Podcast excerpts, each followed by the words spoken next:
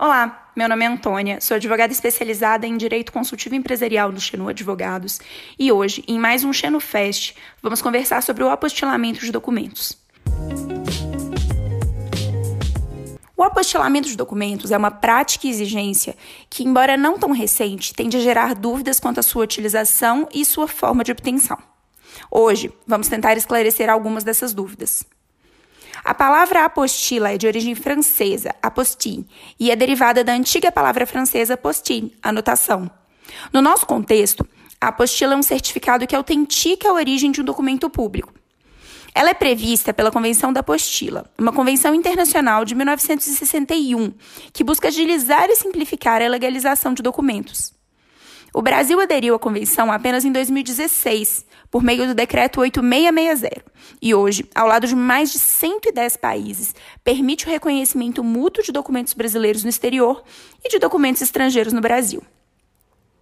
Pela Convenção da Apostila, todo documento que deva ser apresentado em um país diferente do que foi emitido, desde que esses dois países sejam signatários, deve ser apostilado no país em que foi emitido, para que possa passar a valer no outro país.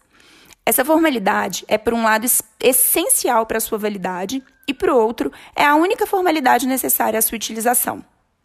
Então, se uma, se uma certidão de nascimento brasileira deve ser apresentada nos Estados Unidos, apostilaremos a certidão em um cartório brasileiro e ela passará a ser válida lá. O cartório emitirá uma certidão atestando a validade daquele documento. Isso significa que o cartório não analisa o conteúdo do documento, do que está escrito. Ele apenas certifica a autenticidade da assinatura no documento, a capacidade na qual a pessoa que assina o documento agiu e, se for o caso, estabelece a identidade do selo ou carimbo aposto nos documentos. O contrário também é válido. Muitas vezes recebemos certificados de registro de empresas estrangeiras que, para serem utilizados aqui no Brasil, devem ser apostilados pela autoridade do país que os emitiu. Um exemplo interessante é da cópia de documento brasileiro autenticado no exterior. Nesse caso, é também exigido o apostilamento, que se refere à autenticação do notário do exterior, e não à cópia da identidade em si. Portanto, é claro que se a cópia da identidade for autenticada no Brasil, o apostilamento não é necessário. Aqui é importante lembrarmos que o órgão poderá exigir a tradução juramentada do documento, sempre que não tiver no idioma do país receptor. Mas isso tem por objetivo só a sua compreensão e não a sua validade. Quando aplicável essa tradução, ela deve ser providenciada não apenas para o documento, mas é importante que também seja para a apostila, evitando quaisquer questionamentos. Mas afinal, quais são os documentos que devem ser apostilados?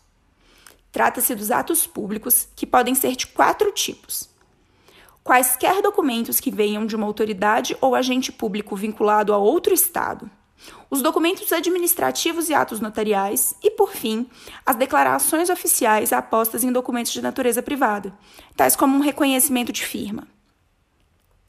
Para dar um exemplo, se uma certidão é expedida por um órgão público estrangeiro, ela deverá ser apostilado. Por outro lado, se um contrato privado é celebrado no exterior, a ele não se aplica a apostila, salvo se as partes autenticarem sua assinatura.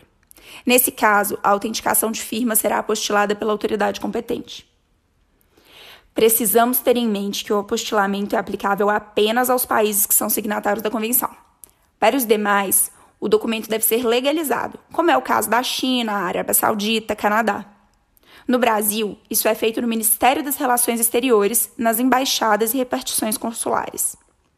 Por outro lado, a França celebrou acordo bilateral simplificando tal procedimento, motivo pelo qual não se aplica nem a necessidade do apostilamento nem a de legalização. Fica tudo mais simples.